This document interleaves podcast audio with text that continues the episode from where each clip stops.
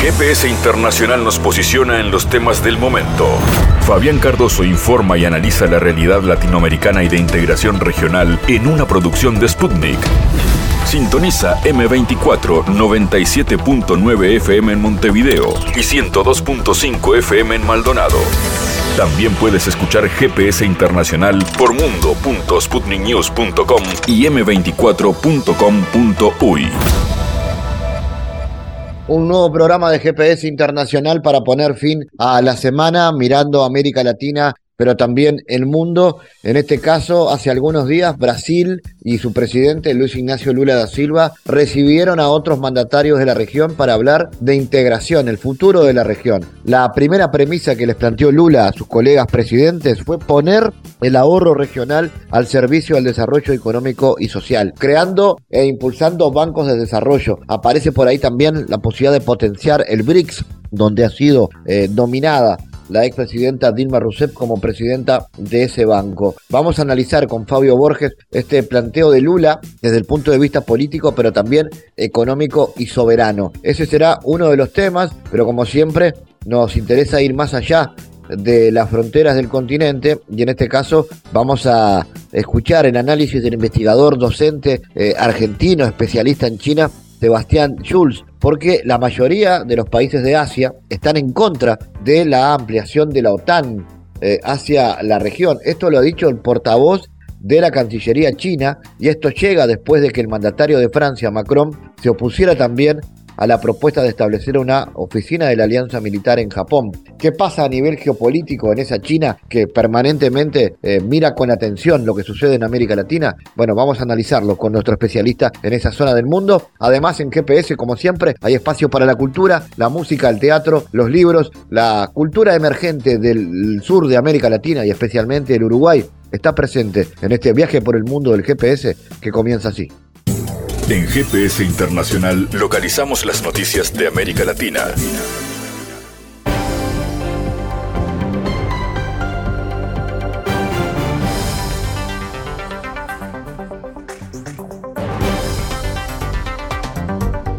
Espacio ahora de noticias. El intercambio comercial entre Rusia y Cuba se multiplicó por nueve entre enero y abril del 2023, aseguró el primer ministro ruso, que enfatizó que el intercambio comercial seguirá creciendo. Pese a la coyuntura externa desfavorable, el comercio bilateral ascendió el año pasado a casi 60 mil millones de rublos o más de 20 mil millones de pesos. Este año la tendencia se mantiene y de enero a abril el comercio creció nueve veces con respecto al mismo periodo de 2022, manifestó el jerarca en una reunión con su homólogo cubano, Manuel Marrero, en la ciudad rusa de Sochi. El jefe de gobierno ruso enfatizó que el intercambio comercial con Cuba seguirá creciendo. Cuba es un socio importante en América Latina para nuestro país. Nuestra cooperación se cimienta en la sólida tradición de la amistad, la solidaridad, el respeto mutuo y la confianza recíproca. Juntos hacemos frente a sanciones sin precedentes de los estados hostiles. El jerarca urgió al país latinoamericano a relanzar la cooperación para incrementar el comercio y las inversiones. Son tareas que resuelve precisamente nuestra Comisión Intergubernamental, se indicó. El Papa Francisco, de 86 años, acudió a un hospital para someterse a una operación abdominal para tratar un bloqueo intestinal dos años después de que se le estirpasen 33 centímetros de colon por una inflamación y estrechamiento del intestino grueso, informó la Santa Sede en un comunicado. Precisaron que el Papa Francisco se someterá a una diapatomía y a una cirugía plástica de la pared abdominal con prótesis bajo anestesia general. El comunicado indica que el sumo pontífice padecía una enfermedad que es una hernia formada sobre una cicatriz anterior, la estancia en la institución médica durará varios días para garantizar el curso normal del posoperatorio y la recuperación funcional completa. El 6 de junio, Francisco se realizó los chequeos médicos previos a la operación prevista para esta tarde. A finales de marzo, el Papa permaneció tres días en la clínica italiana para eh, tratarse otra afección. En julio del 21, el Papa pasó 10 días en el mismo hospital para que se le estirparan esas 33 eh, pulgadas de intestino grueso entonces sufrió lo que de acuerdo con el Vaticano era una grave inflamación y estrechamiento del colon. Tras esa operación afirmó que podía comer lo que quisiera, pero lamentó no haber respondido bien a la anestesia general empleada en un proceso que duró más de lo esperado. El presidente iraní planea visitar la próxima semana Venezuela, Nicaragua y Cuba. Para reforzar las relaciones amistosas con estos países, informó la agencia de noticias IRNA. Al frente de una delegación de alto rango, el presidente Raisi partirá de Teherán el domingo 11 de junio para iniciar su gira por los países mencionados para mejorar el nivel de cooperación económica, política y científica. La agencia iraní señaló también que el viaje se realizará por invitación oficial de sus homólogos de los tres países. Además, se prevé la firma de varios documentos para ampliar la cooperación bilateral en varios ámbitos entre las autoridades de Irán y los tres países latinoamericanos. El presidente de México, Andrés Manuel López Obrador, informó que se reunió con más de una veintena de políticos pertenecientes a su partido, el Movimiento de Regeneración Nacional Morena, con el fin de mantener la unidad rumbo a los comicios del 2024. El encuentro fue el 5 de junio en un restaurante del centro histórico cerca del Palacio Nacional. Nos reunimos para felicitar a la maestra Delfina Gómez entre todos, estábamos muy contentos y nos reunimos también para mantener la unidad, que no haya divisiones. Vamos muy bien, estamos bien y de buenas. Además de los participantes, López Obrador señaló que acudieron los gobernadores morenistas, con excepción de Ricardo Gallardo de San Luis Potosí, quien no acudió por motivos de salud. Estuvieron también dirigentes de Morena, el presidente del Consejo, el presidente del partido, la secretaria Marcelo Edward, Adán Augusto López Hernández y Claudia Sheinbaum. El presidente de México reiteró que no tiene favoritos hacia ningún político perteneciente a su partido. He hecho el compromiso de que no voy a participar inclinando la balanza en favor de nadie en lo que tendrá que venir. Nada de tapados, nada de dedazos, nada de destapes, nada de imposición, agregó López Obrador. Vamos a, a informar, a tratarlo del salvamento arqueológico en toda la ruta del tren Maya con el antropólogo Diego Prieto. Presidente, pues vamos a dar cuenta del inmenso trabajo arqueológico que está desarrollando eh, de la mano de la obra prioritaria del tren Maya. Eh, como ustedes pueden observar, los trabajos de prospección ya se han concluido al 100% en todos los tramos, del 1 al 7, de manera ya hemos recorrido, considerando variantes, más de 1.600 kilómetros lineales de derechos de vía, esto además de las obras complementarias eh, e inducidas del propio tren, que nos ha permitido eh, identificar elementos que constituyen la base de la más grande investigación arqueológica que se haya desarrollado en el área maya de México y Mesoamérica. En cuanto a excavaciones arqueológicas, ya solo tenemos tarea en los tramos 5, 6 y 7. En el tramo 5 ya hemos otorgado liberaciones para eh, visto bueno de obra en 81.97% del tramo y no eh, tiene ningún problema de avance la obra en este tramo 5. En el tramo 6 te hemos otorgado vistos buenos de obra a 60.71% del tramo, del trazo del tramo 6 y en el tramo 7 al 57.36% del trazo. Tenemos eh, desplegados en todo el territorio, tanto para salvamento arqueológico como para el mejoramiento de las zonas arqueológicas, a 520 arqueólogos y otros especialistas, topógrafos, droneros, eh, ambientalistas, geómatas, geólogos, biólogos, antropólogos, antropólogos físicos. Eh, estamos concentrando el esfuerzo por instrucciones del señor presidente para que eh, antes de que concluya el mes de abril podamos terminar los trabajos de salvamento en los tramos 6 y 7, particularmente en este último, que en el derecho de vía eh, resguarda más de 11 mil vestigios identificados ya gracias a la prospección. Y debido a ello se ha establecido un dispositivo por indicaciones del señor presidente para que tengamos 500 elementos del personal militar que están haciendo tareas en apoyo al salvamento, independientemente de los elementos que están directamente en las obras y la ingeniería del proyecto. Tenemos eh, además el apoyo de 400 brigadistas que em, corresponden a el refuerzo del trabajo arqueológico que nos está otorgando el gobierno de Campeche, el gobierno de Quintana Roo, la Semarnat, la Secretaría de Bienestar, la, la SEDATU y el Instituto Nacional de Avalúos y Administración de Bienes Nacionales, INDAAVIN. Ellos están apoyando para favorecer la tarea de salvamento arqueológico, insisto, para que antes de que concluya el mes de abril tengamos los vistos buenos de obra al 100% del trayecto del tren. Y en el tramo, solo en el tramo 7 tenemos 1.240, 1.240 brecheros que nos están ayudando para las tareas de despalme, limpieza y habilitación de las áreas para el salvamento arqueológico. El material y la información arqueológica eh, va creciendo. Hemos ya recuperado información de 46.416 bienes inmuebles entre cimientos, albarradas, basamentos, caminos, templos, zonas habitacionales, palacios y un conjunto muy importante de elementos que denota la enorme densidad de población que llegó a tener el área maya mexicana. Hemos eh, obtenido ya 832 mil fragmentos de cerámica, tiestos de cerámica que estamos analizando para poder reconocer intercambios, temporalidades, fechamientos y sistemas de asentamiento.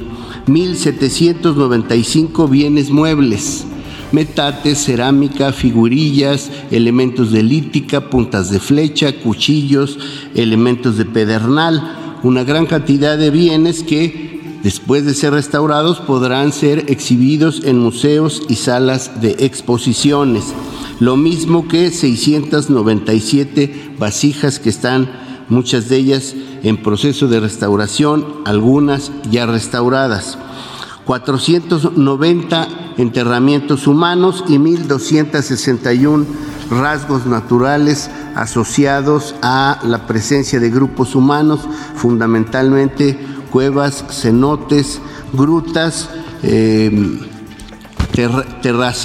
para la eh, instalación de milpa y otros elementos naturales que constituyen parte del patrimonio biocultural y estamos trabajando intensamente en las 26 zonas arqueológicas que se seleccionaron para el programa de mejoramiento de zonas arqueológicas, una de las cuales está en el sur de Quintana Roo, es Sibanché, unida a Quinichná, de la cual vamos a presentar un video.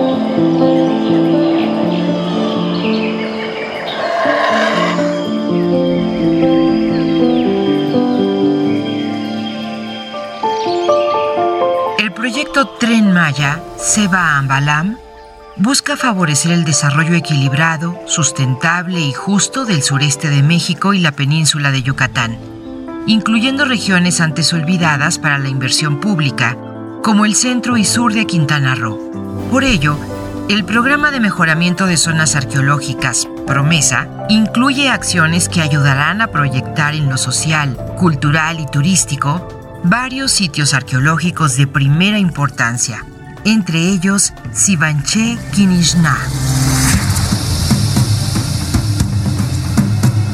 A diferencia de otras antiguas ciudades mayas, las del sur de Quintana Roo se mantuvieron alejadas de la investigación arqueológica y de la visita pública hasta hace muy poco tiempo, dada la escasa densidad de su población, lo agreste de su territorio y lo precario de su economía. Fue en los años 20 del siglo pasado que se dieron los primeros reportes de la existencia de Sibanché, que quiere decir escritura en madera, lugar que de inmediato cayó en el olvido. Fue hasta 1937 que por mandato del presidente Lázaro Cárdenas se organizó una expedición científica mexicana para compendiar la historia del territorio de Quintana Roo quedando plenamente reconocida como región de valor cultural y herencia de los antiguos mayas. 1987, el arqueólogo Enrique Nalda inició las exploraciones sistemáticas en el sitio y en 1994 arrancaron los trabajos para favorecer su apertura al público visitante. Esta urbe, construida sobre una superficie de unos 60 kilómetros cuadrados, remonta su origen al siglo III antes de nuestra era, alcanzando su mayor esplendor en el periodo que los arqueólogos han denominado clásico, entre el siglo VI y el siglo IX de nuestra era. La ciudad está conformada por una serie de cuatro grandes conjuntos interconectados por sagbés o caminos blancos, que en su momento de auge fue gobernada por la dinastía Canul. En este sitio, la monumentalidad de la arquitectura resalta sobre el paisaje de la selva. Entre sus principales edificios destacan el Templo de los Cautivos, cuyas escaleras fueron construidas con bloques de piedra de un templo más antiguo, y donde se aprecian figuras labradas de hombres cautivos atados de pies y manos, las más antiguas en su tipo encontradas en el área maya. O el Templo del Búho, con el hallazgo de una cámara abovedada con los restos de una mujer de alto rango que contenía una rica ofrenda, con la excepcional vasija que da nombre al edificio. Tenemos también el Templo de los Cormoranes, que en su interior contiene el hallazgo de un mural con pintura en estuco que hace referencia a la dinastía Canul, justo en la antesala de un sistema de cámaras funerarias, una de las cuales incluye un ajuar mortuorio con ofrendas de jadeíta y un vaso con la imagen de un cormorán, ave pescadora fundamental en la mitología maya. Sibanché forma un solo conjunto urbano con la que se creía una ciudad independiente, Kinishna o Casa del Sol, que en realidad forma parte de la misma ciudad antigua con una acrópolis espectacular, desarrollada en tres niveles, accesibles gracias a una escalinata que conduce a dos templos contiguos.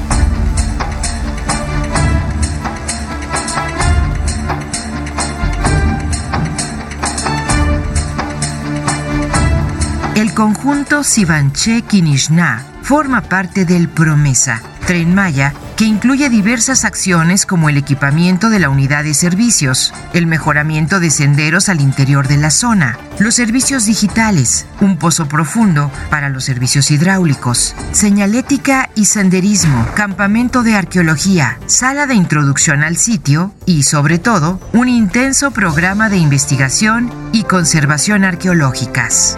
Así, el tren Maya, además de un proyecto prioritario de desarrollo regional y turístico, abre una gran ventana para la investigación histórica y antropológica, lo que constituye una valiosa oportunidad para entender mejor a los mayas del sur de Quintana Roo, que han peleado siempre por su lugar en la historia, en el presente y en el futuro de nuestro país plural, que aspira a la justicia, la libertad y la democracia.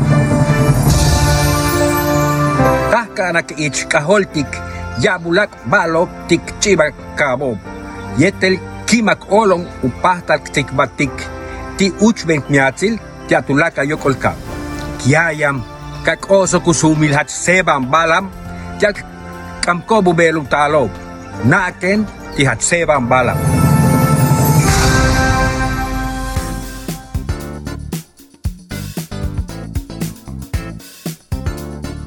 El martes 30 de mayo, los mandatarios del continente recibieron por parte del líder brasileño Luis Ignacio Lula da Silva propuestas para el futuro de la región. La primera fue poner el ahorro regional al servicio del desarrollo económico y social, movilizando bancos de desarrollo. Pero, ¿qué papel han tenido estas instituciones? Lula citó al CAF al Fonplata, al Banco Nacional de Desarrollo Económico y Social y al Banco do Sul. A excepción de este último, surgido en el 2009, el resto nació en la segunda mitad del siglo XX, asociados a los procesos de industrialización por sustitución de importaciones.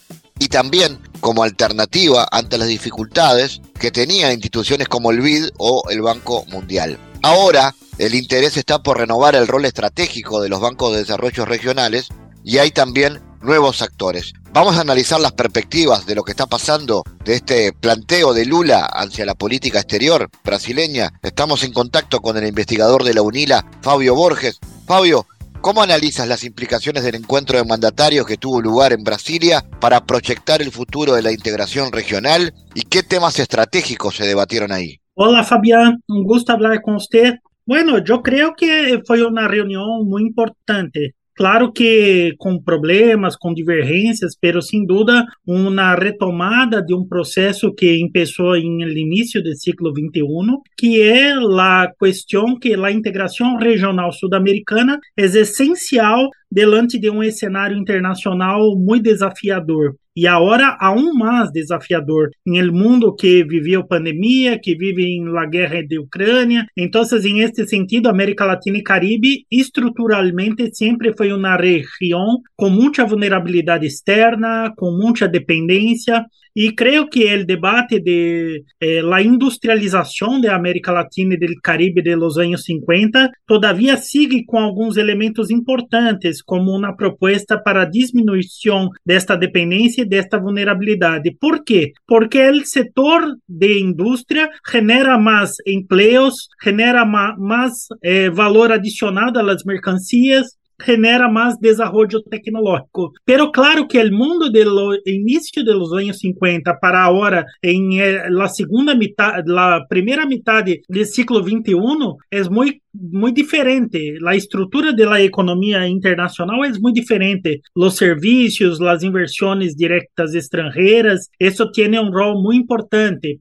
Entonces, en este sentido, yo creo que las instituciones de integración en América Latina y Caribe también tienen que se actualizar delante de estos cambios en la economía mundial. Entonces, yo creo que hay algunos temas centrales de esa reunión de la cumbre, es la posibilidad de la cooperación en infraestructura, la posibilidad de cooperación en energía, la posibilidad de cooperación en la área científica, tecnológica. En este sentido, fue un primer paso passo bastante importante para a retomada das relações entre esses países que estavam um pouco adormecidas delante da ausência do Brasil del debate em el período de Bolsonaro. Então, eu creio que é um interessante caminho para retomar alguns objetivos, por exemplo, de la UNASUR, que surgiu em 2008, tinha aí 12 conselhos específicos de cooperação em áreas diferentes de saúde, de defesa, de infraestrutura, de cultura. Eu creio que é interessante retomar alguns aprendizajes desse período e fazer novas propostas. Então, os bancos de desenvolvimento claramente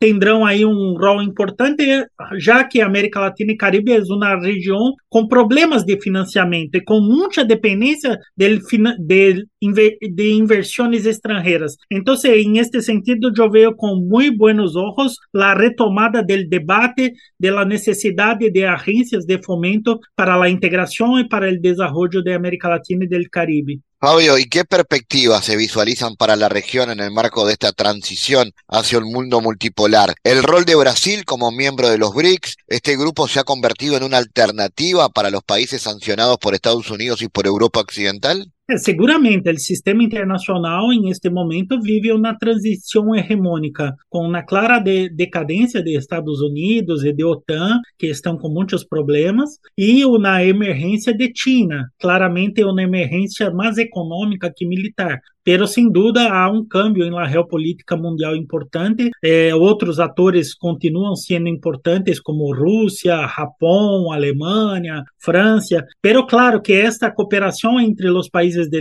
de los BRICS e iniciativas concretas como o novo Banco de Desenvolvimento de los BRICS generam aí outras possibilidades de cooperação, quizás em uma cooperação mais horizontal é, diferentemente das instituições tradicionais que nasceram no pós-Segunda Guerra Mundial e que têm uma grande influência dos Estados Unidos. Então, em este sentido, eu creio que há um interesse chino, há um interesse russo, há um interesse indiano, há um interesse de Sudáfrica e de Brasil, da de defesa do multilateralismo, da reforma das organizações existentes e de alternativas de agências que fazem os préstamos tiene preocupaciones ambientales pero sem as condicionalidades que normalmente as grandes potências exigem de países subdesarrollados. Então, em este sentido, eu creio que a possibilidade de financiamento por parte, especialmente de China, é uma alternativa interessante a este momento de crise internacional, onde Estados Unidos não pode cumprir este papel, pero China está cumprindo este papel, especialmente com a nova rota de la seda, especialmente com financiamento para obras de infraestrutura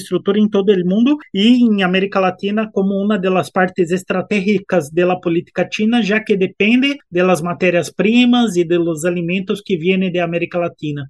E esses desafios no relacionamento com China, quais são? Como analisas a importância de negociar em conjunto acordos comerciais com o gigante asiático? Ah, seguramente é um desafio enorme. Eu creio que todo mundo está tendo muita dificuldade de competir industrialmente, tecnologicamente com China, incluso países desenvolvidos como União Europeia, como Estados Unidos. E para a América Latina não seria diferente. Então, eu creio que aí um ponto central é fazer uma cooperação com China, pero visualizando a possibilidade de transferência tecnológica, de medidas compensatórias para as assimetrias, de las inversões cruzadas entre China e países de América Latina e Caribe, com a entrada de empresas de América Latina e Caribe também ao mercado chino. E eu creio que há um grande risco para o setor industrial latino-americano e caribenho para lograr competir com o setor chino. En este sentido, hay el peligro de la desindustrialización, de la concentración en productos agrícolas nuevamente. Entonces, yo creo que una de las salidas para eso es negociar en bloque, sabiendo y teniendo un planeamiento de medio y largo plazo, diciendo que América Latina y Caribe quiere de China. Todavía no tenemos un consenso, todavía no tenemos un planeamiento, diferentemente de China que tiene planos a largo plazo para todo el mundo y para América Latina en específico. ¿Y cómo analizas tú, Fabio, el papel de Lula en su interés de mediar en el conflicto en Ucrania? ¿El gesto de Zelensky de no respetar el encuentro con Lula es una señal de la posición de su régimen frente al sur global? Yo creo que fue muy simbólico eso. Yo creo que por un lado fue un, digamos, un evento de realismo político para Brasil, demonstrando que não é fácil o Brasil liderar processos em la área de segurança internacional, aunque seja um interlocutor importante, pero em este tema quizás Brasil não seja tão protagonista como em outros temas como meio ambiente, saúde, multilateralismo. Eu creio que Lula saiu um pouco frustrado dessas reuniões, pero eu creio que Brasil hace bem em proponer la paz, em la cooperação sur-sur e com outros países também, diga-se de passagem, não? como Indonésia, outro, outros países do sul global que estavam presentes em estas negociações. Por lado de Ucrânia, eu creio que quedou muito desrespeituoso por parte de Ucrânia no estar presente em uma reunião que estava marcada com o Brasil. Pero eu creio que isso vai se desgastando um pouco a imagem de OTAN, de Ucrânia e de uma narrativa do Ocidente que seria uma peleia de los bien, del bien contra el mal el bien sería Occidente, el mal sería Rusia. Yo creo que también estos eventos van demostrando que el conflicto entre Ucrania y Rusia es más complejo de lo que la media occidental normalmente eh, reflete de este conflicto. Entonces yo creo que quedó claro ahí que Ucrania e eu creio que é muito irresponsável por parte de Zelensky não, não firmar conversas, diálogos para tentar enfrentar isso, porque individualmente talvez Zelensky tenga una proyección teniendo este liderazgo, pero políticamente, socialmente para Ucrania es un desastre ese tipo de liderazgo. Yo creo que son mucho más questões de prestígio individual do que de la responsabilidade de um jefe de Estado que busque realmente resolver os problemas internos de Ucrânia delante de um cenário tão complicado. Fabio Borges, gracias por tu contacto en GPS Internacional. Gracias a usted, siempre un gusto hablar con usted. Analizamos los temas en GPS Internacional.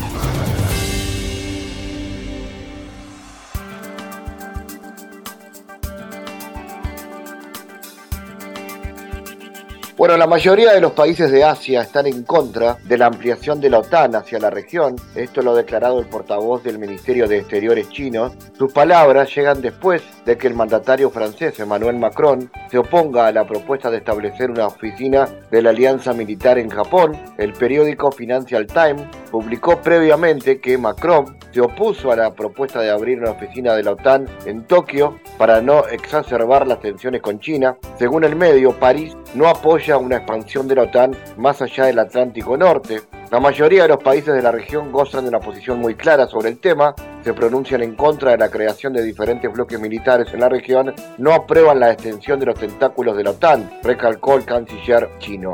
Vamos a analizar este y otros asuntos que tienen que ver con esta potencia mundial. Estamos en contacto con el investigador y docente argentino especialista en China, Sebastián Schulz. Sebastián, ¿cómo analizas los intentos de la OTAN a expandirse por el continente asiático? ¿Ha perdido legitimidad el llamado pivot a Asia que manifestó el expresidente Barack Obama en su momento?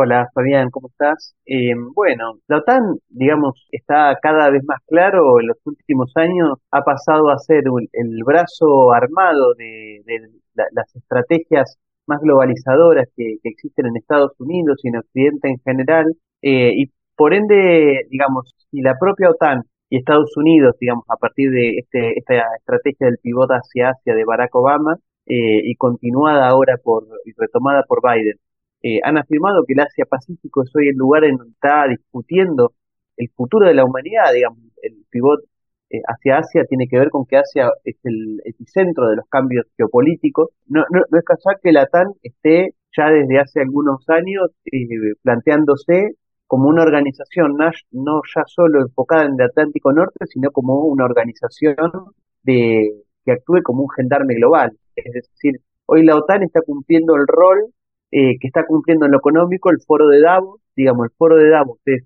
el foro en donde se discuten los asuntos económicos globales y la OTAN hoy es el brazo armado de estas fuerzas económicas globales, el brazo armado global. Ahora bien, eh, esta OTAN que eh, en su última cumbre de Madrid invitó a Australia, Japón, a Corea del Sur, a Nueva Zelanda a ser parte de la ampliación de la organización y, y, que está planteando la posibilidad de abrir una oficina en Japón, se está encontrando con resistencias en gran parte del sur global, como, y como vos mencionabas bien, eh, también hasta incluso en la propia Europa, y, porque Estados Unidos está planteando llevar a Europa y llevar, en este caso a Japón, a una guerra eh, de carácter civilizatorio contra China, contra Rusia, contra la India, es decir, contra lo que simboliza el bloque de BRICS, que, que difícilmente pueda llegar a un buen puerto. Eh, digamos, lo estamos viendo en Ucrania, en donde Europa hoy ha perdido soberanía estratégica, ha perdido capacidad de autonomía y ha quedado atada a los intereses norteamericanos y, por ende es que encontramos tantas resistencias en la decisión de los Estados Unidos de llevar un conflicto militar de carácter global a, la región del Asia-Pacífico. Sebastián, eh, la ofensiva de la actual administración de Estados Unidos respecto a Taiwán puede poner en jaque la seguridad regional. ¿Cuáles son las medidas de la Cancillería china al respecto? Bueno, claramente, creo que el mar del sur de China en general y Taiwán en particular es la, principal excusa que hoy está buscando la OTAN y los Estados Unidos para iniciar un conflicto a gran escala contra China. Eh, digamos, lo que está buscando Estados Unidos, eh, por un lado, es eh, buscar que, que China intente recuperar la soberanía de Taiwán por las fuerzas. Eso es algo que Estados Unidos no está logrando y que China ya ha dejado claro que no lo va a hacer porque no lo necesita, básicamente, porque hoy China está ganando en grado de legitimidad internacional e incluso cada vez más países están dejando de reconocer a Taiwán para pasar a reconocer a la República Popular China. A su vez, Taiwán ya ha dejado de ser visto como una referencia de futuro para la región. Hoy eh, el epicentro de la economía global ya se ha trasladado definitivamente a China. Eh, entonces, ahora lo que está buscando Estados Unidos es provocar, digamos, generar situaciones de tensión a través de, por ejemplo, el patrullaje de buques de guerra eh, por los mares de, China para intentar forzar a, China a actuar y justificar con ello eh, el inicio de una confrontación bélica. Eh, o, por otro lado, también lo que se está buscando es financiar y apoyar a aquellos movimientos que plantean la independencia de Taiwán, como por ejemplo sectores del Partido Progresista Democrático que hoy ocupa la presidencia de Taiwán, algo que China ha declarado que sería cruzar una línea roja, digamos, cualquier intento de, grupos separatistas de eh, reclamar o, eh, una, o declarar una independencia de, Taiwán. creo que Estados Unidos está avanzando en ese sentido, Taiwán es un punto clave, eh, y, al respecto la Cancillería china, digamos, se, ha movido por un lado muy fuerte en términos diplomáticos, digamos, ante cada intento de los Estados Unidos de avanzar en este sentido, eh, China ha, respondido vehementemente de forma diplomática, pero también, digamos, China ha avanzado muy fuerte en la interconexión económica con el resto de la región para que sea muy perjudicial incluso para la propia región acompañar un conflicto bélico de, semejantes características que tenga repercusiones en la economía regional, digamos. Creo que la firma del RECEP va un poco en este sentido. El RECEP, el acuerdo comercial más grande del mundo, que nuclea prácticamente todas las economías del Asia Oriental, eh, Sudeste Asiático eh, y Pacífico. Sebastián, eh, ¿cómo analizas los posicionamientos del gobierno chino para llegar a una solución al conflicto en Ucrania? Eh, ¿Hay perspectivas en la cooperación con Francia?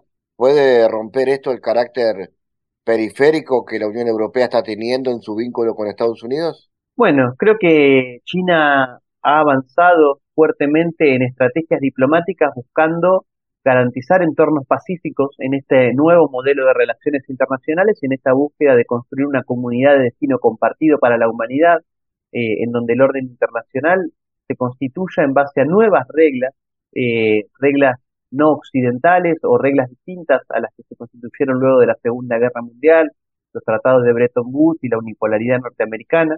El documento en Ucrania es importante porque de alguna manera marca los puntos sobre los que China entiende que debería constituirse las reglas de juego a nivel internacional, que en gran parte recuperan los principios de coexistencia pacífica de Bandung, es decir, el respeto por la autonomía, por la integridad territorial, la no injerencia en asuntos internos de los estados, a su vez denunciando eh, las intromisiones de la OTAN y los Estados Unidos, que son los que ponen en jaque la seguridad internacional, eh, a su vez respetando también los modelos de desarrollo nacionales, es decir, eh, criticando la visión universalista que tiene Occidente de su modelo de democracia, de su modelo de capitalismo liberal.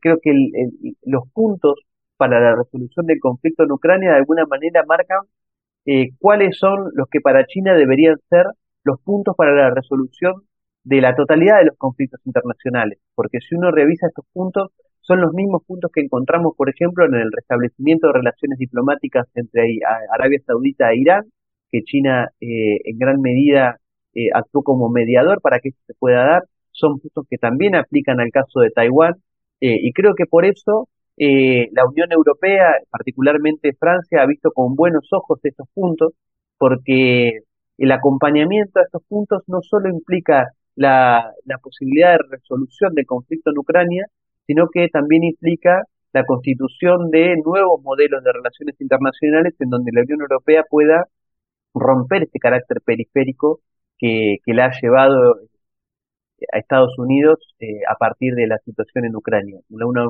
Unión Europea que venía ganando en grados de soberanía y que venía ganando a su vez, y lo cual es mucho más estratégico, en grados de acercamiento con el eje euroasiático. Eh, la Unión Europea venía avanzando en acuerdos de cooperación gasífera con Rusia a través del Nord Stream 2, venía avanzando en un acuerdo de cooperación y en eh, un acuerdo general de inversiones con China, lo cual fue visto con suma preocupación eh, por los Estados Unidos y creo que ah, eso explica en gran medida lo que es este conflicto en Ucrania. Digamos, luego de Ucrania se cayó el acuerdo general de inversiones con China y la Unión Europea y ya sabemos lo que pasó con el Nord Stream 2, digamos, el sabotaje que sufrió por parte de la OTAN y los Estados Unidos. Creo que esas alianzas son las que eh, podría estar intentando recomponer Francia y creo que este documento de, de paz de China en Ucrania puede contribuir a que eso se materialice. ¿Pueden cambiar todas estas perspectivas si finalmente se diera la posibilidad de que Donald Trump regrese al poder en Estados Unidos? Bueno, creo que eh, esto obviamente son procesos estructurales y eh, a, largo plazo eh, y, en este marco de largo plazo lo que estamos viviendo es una crisis de la hegemonía norteamericana que difícilmente pueda revertirse.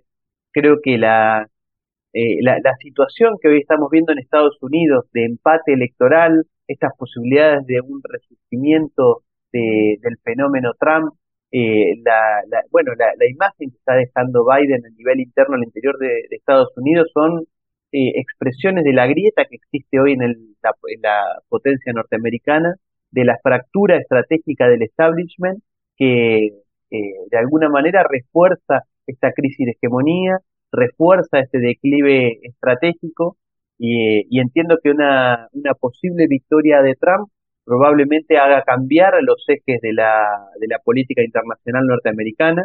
Digamos, una victoria de Trump probablemente por, por no, no, no, solo por Trump, sino por los grupos de poder que expresa, este, Estados Unidos pueda enfocarse hacia una, una revitalización del dólar como moneda de referencia global, algo que viene perdiendo a pasos gigantados a partir de la propuesta del BRICS de desdolarización, pero a su vez probablemente haya un giro de las prioridades en política exterior fieles a, la estrategia neoconservadora republicana desde eh, eh, Ucrania y el Asia-Pacífico hacia otras regiones consideradas estratégicas, como por ejemplo Medio Oriente eh, y eh, obviamente América Latina, digamos, volver a impulsar procesos destituyentes en Venezuela, en Colombia, eh, lo mismo, digamos, profundizar la situación de inestabilidad en Bolivia.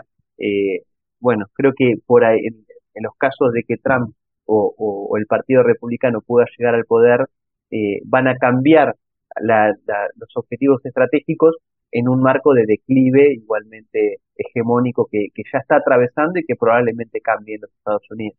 Sebastián Schulz, como siempre, gracias por tu análisis para GPS. Gracias, Fabián, hasta luego. En GPS Internacional navegamos por la sociedad y la cultura.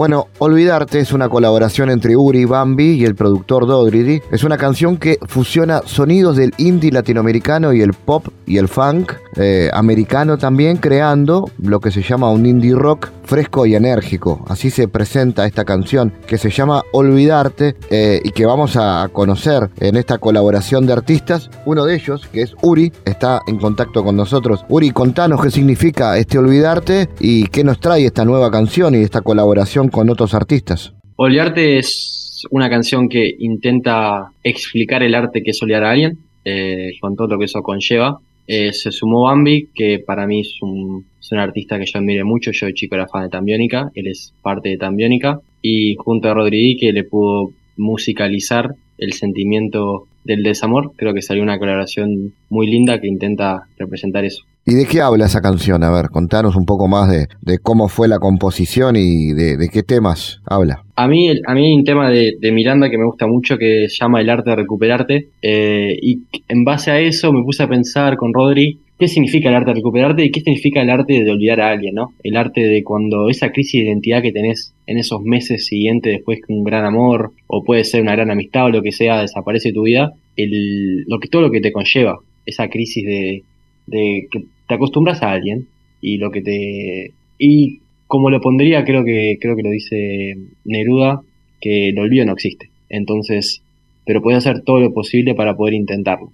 Entonces este tema habla de eso habla de cómo uno tiene que ir a lugares que capaz que nunca se esperó en su mente para poder acostumbrarse y no olvidar del todo porque el olvido es una fantasía pero poder vivir de la mejor manera sin la presencia de alguien que querías que siga estando entonces, el, el amor y el desamor son temas que te inspiran a vos. Eh, lamentablemente soy, soy el tipo de persona que fracasa en el amor reiteradamente, ya sea por mis propias acciones o por acciones del destino, pero yo en el, en el amor siempre fracaso, pero ese fracaso por suerte me inspira y me, y me lleva a poder componer. Yo creo que si yo fuera, siempre pensé que el poeta tiene que sufrir, como lo, lo dijo alguien en algún momento, entonces en el sufrir salen las mejores cosas y creo que hasta en mi subconsciente espero fracasar en el amor para poder llegar a casa y escribir una canción que me represente. Pero sí, se podría decir que sí. Y eso hace que hoy tengas tu primer álbum, estés trabajando en tu primer álbum.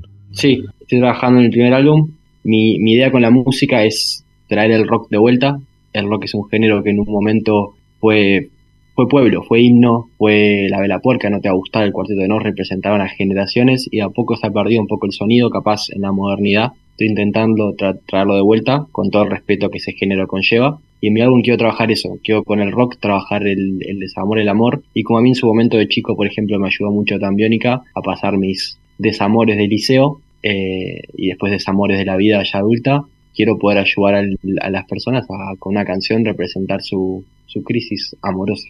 ¿Y por dónde va la creación de las otras canciones de ese álbum? ¿Ya están todas adelantadas? ¿Te faltan canciones? Eh, hay bastantes canciones que son colaboraciones con bandas de rock. Tengo una que voy a sacar ahora próxima con Los Tipitos en Argentina. Eh, en el álbum está Miranda, está, está Bambi justo con esta colaboración. Eh, y van todos por la línea del rock y van muchas por el lado del desamor, del amor. Algo que yo me intenté inspirar mucho es en, de hecho, de Neruda, en 20 poemas de amor y una canción desesperada, cómo lleva el proceso del amor, cómo empezás con la fantasía Disney del enamoramiento y cómo terminás aceptando que, lo viviste y no lo vas a olvidar. Entonces yo con el álbum quiero hacer un tipo de viaje que va por ese lado. Al principio el, el enamoramiento adolescente en una canción que se llama Pero no y otras, y luego más el desamor como con Olvidarte y con otro tema que se llama 3 de febrero, también va por ese lado. Entonces quiero intentar, con el respeto que el amor se merece, representar ese viaje que te genera el amor. Definís la música ahí como un indie rock fresco. ¿Cómo es ese sonido del indie, para quien no sabe? El indie yo lo tomo como la música alternativa, que no es lo que capaz escuchás cuando salís al boliche o cuando salís, o capaz que muchas veces cuando estás en la radio. Es un poquito más alternativo, son con, son con letras que capaz que yo lo tomo mucho como el rock argento viejo, que son letras, letras que capaz que la escuchás tres veces y no entendés qué te está diciendo, y no porque tengan un mensaje totalmente profundo, sino porque tiene un mensaje muy personal. Yo el indie lo tomo por eso, eh, hay un tema que llama 3 de febrero que digo 3 de febrero otro año entero y el que lo escucha dice qué significa 3 de febrero. Entonces para mí va mucho por el lado de es lo que me representa a mí. Como Fito Páez tiene temas que habla de, de un café específico y nadie lo entiende más que él. A mí el indie va por ese lado y energético creo que también va por el lado de querer hacerlo moderno y es un género capaz que no se ha modernizado en un tiempo, entonces intentar modernizarlo con la energía que, que puede funcionar también en los jóvenes. Y me decías que Tambiónica era una referencia, Miranda otra.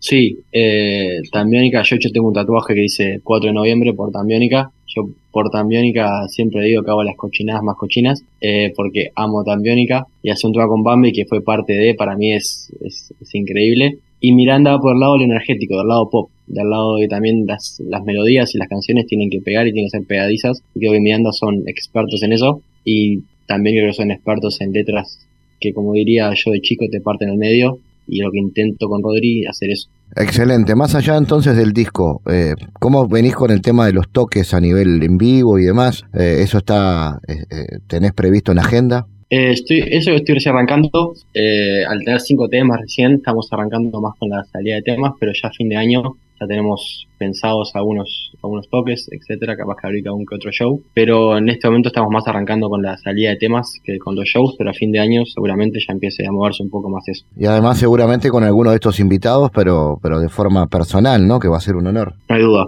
no hay duda que eh, si en algún momento se puede, cualquiera de estos invitados, ya sea Miranda, Bambi, quien sea, se, se puede sumar un toque, sería un honor, ya sea tocar con ellos o que ellos toquen conmigo. Pero sí, en este momento estamos enfocándonos más en las canciones y los toques más a fin de año. Olvidarte entonces, ¿dónde se puede eh, escuchar tu música? ¿Por dónde va? ¿Por qué plataformas? Eh, por YouTube, Spotify, Apple Music, eh, YouTube Music, donde, donde quieran que la, que la tengan que escuchar, seguramente esté. Eh, y si no, me, me escriben por Instagram y les paso en MP3. Bien guarro.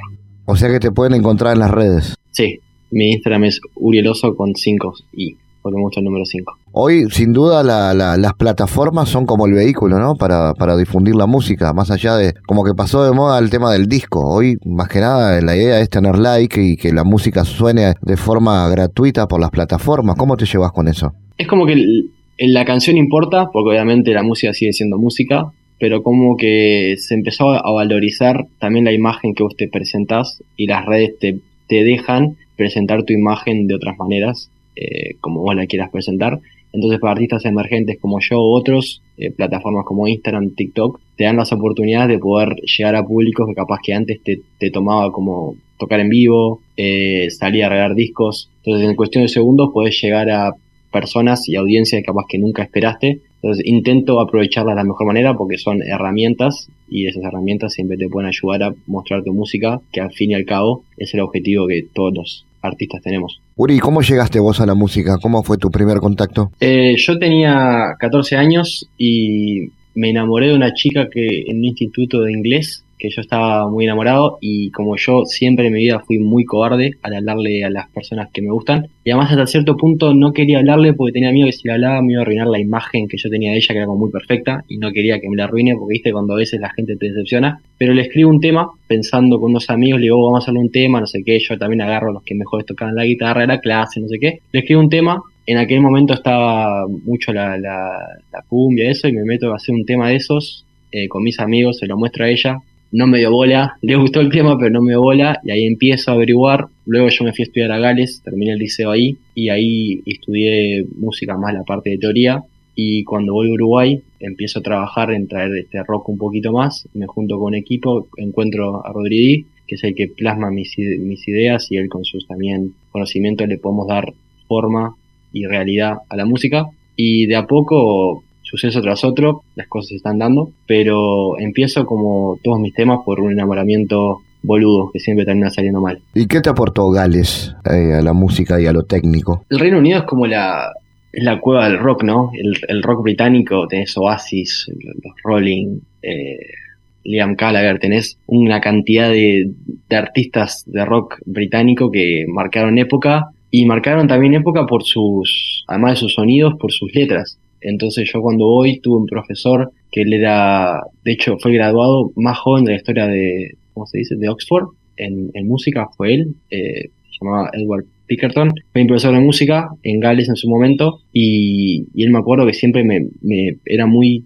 quisquilloso con el tema de, de aprender todo el tema de la parte notoriedad de la música, la parte textual, la parte de, de entender la época romántica, la época clásica, la época barroca. Entonces, eh, él me enseñó mucho eso y yo lo que intento es con todo ese conocimiento que él me dio en su momento poder aplicarlo, aunque es muy complicado en la música comercial poder traer un conocimiento romántico, pero él, me enseñó que, que la música es historia y la historia también está bueno entenderla para poder llevarla a la música actual. Y ta, me intentó dar como un trasfondo que capaz que yo en un momento no lo entendía que la música lo tenía. Uri, gracias y felicitaciones y a escuchar entonces en la plataforma tu canción. Recordame cómo, cómo te encuentran. En, YouTube pueden buscar Uri Bambi Rodríguez, Olvidarte, con arte en mayúscula, y después en Spotify lo mismo, y después en Instagram me encuentran como Urieloso con 5 is. El mundo en GPS internacional. En Diálogos Geopolíticos analizamos diversos asuntos que atañen a la política mundial, desde el abordaje de los ámbitos multilaterales de articulación política a nivel global hasta las cualidades y los propósitos de las configuraciones regionales, tanto en América Latina así como en otras regiones. Nuestro objetivo es poner foco a una gran diversidad de temas que atañen a la geopolítica en el mundo contemporáneo.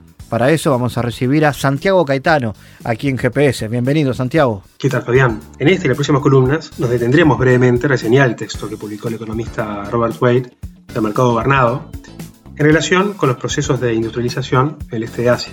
En dicho texto, Wade desarrolla una posición crítica sobre la explicación neoclásica del éxito económico en esta región del mundo y la contrasta con su propuesta teórica del mercado dirigido, en tal sentido, propone el debate en torno al papel económico del Estado en relación al desarrollo y plantea un carácter proactivo del mismo en términos de formación de capitales. En este sentido, desarrollaremos aquí algunos de los argumentos neoclásicos sobre el proceso de industrialización en estos países, los efectos de plantear las oraciones que realiza el autor, así como también su propuesta explicativa sobre este fenómeno. ¿Cuáles son los planteamientos de la visión neoclásica, Santiago? La visión neoclásica plantea que el motor del desarrollo no es la formación de capitales, sino la eficiente asignación de recursos. Según nuestra perspectiva, una correcta política económica para el desarrollo sería la articulación de un régimen comercial orientado hacia el exterior y caracterizado por casi nulas restricciones a las importaciones, así como el otorgamiento de incentivos uniformes para las diferentes actividades de producción. El autor, en este caso, hace mención al pesimismo de los economistas de esta tendencia sobre las acciones gubernamentales en el mercado, en tanto las considera distorsivas y causantes de las existentes imperfecciones del mismo. En tal sentido, resulta relevante lo planteado por el autor Assad Lindbeck en relación al papel del gobierno, quien dice que en las economías orientadas hacia el mercado, el papel de la planeación del gobierno y las finanzas públicas consiste, en gran parte, en planear el ambiente físico, social y psicológico de los agentes privados. ¿Y qué comentarios realiza Wade al respecto? Bueno, el autor observa posturas divergentes de algunos economistas en relación a la versión idealizada de la favor del libre comercio. En este caso, eh, subraya lo planteado por Krugman, quien dice que el nuevo pensamiento acerca del comercio pone en claro una cosa, no nos sirve ya el modelo teórico idealizado en el que se basa el argumento clásico a favor del libre comercio. Y en lo concerniente a la política industrial, Wade asevera que es difícil utilizar los principios neoclásicos para justificar una política sectorial, de manera que dirija los recursos a industrias seleccionadas en pos de otorgarles una ventaja competitiva a sus productores. Resulta relevante la constatación de dichas políticas en la rápida transformación industrial de los países del sudeste asiático. Y em, a modo de ejemplo, y en ocasión del análisis y en ocasión del análisis de la composición de las exportaciones de Corea, el autor afirma que, que el mismo puede emplearse para mostrar cómo una economía puede modificar su ventaja comparativa. Bueno, en la próxima semana continuaremos hablando de este asunto. Gracias Santiago por tu aporte a GPS Internacional. Gracias Fabián, hasta la próxima.